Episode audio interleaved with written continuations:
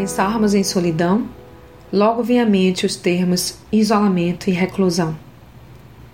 Normalmente imaginamos alguém separado do meio, do contexto familiar, dos amigos.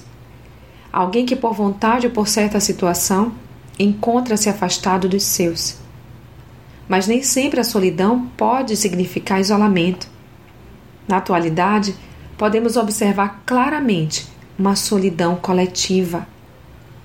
Amigos juntos fisicamente, mas distantes mentalmente, que separados pelas redes sociais deixam de sociabilizar de fato e de verdade. Famílias cujos membros estejam próximos fisicamente estão carentes de afeto e de atenção.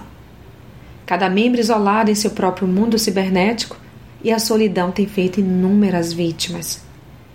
Existe a solidão que é fruto de uma perda, mas é algo circunstancial, o que não é o caso da solidão coletiva, que tem se apresentado como altamente prejudicial e parece que nem todos estão alertas a este perigo, que está se alastrando a partir dos lares, fazendo vítimas que, tornando-se escravas das suas próprias emoções, deixam de se dar conta que estão derrubando pontes e construindo grandes barreiras nos relacionamentos.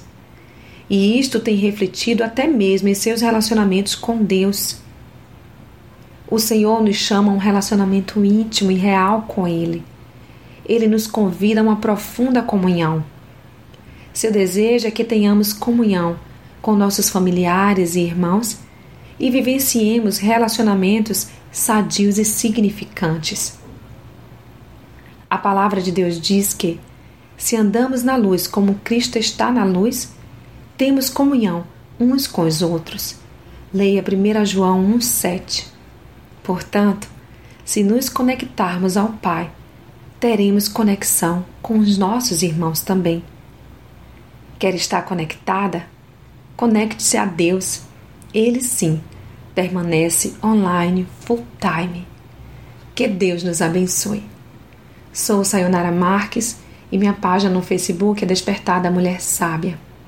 Fique na paz de Deus.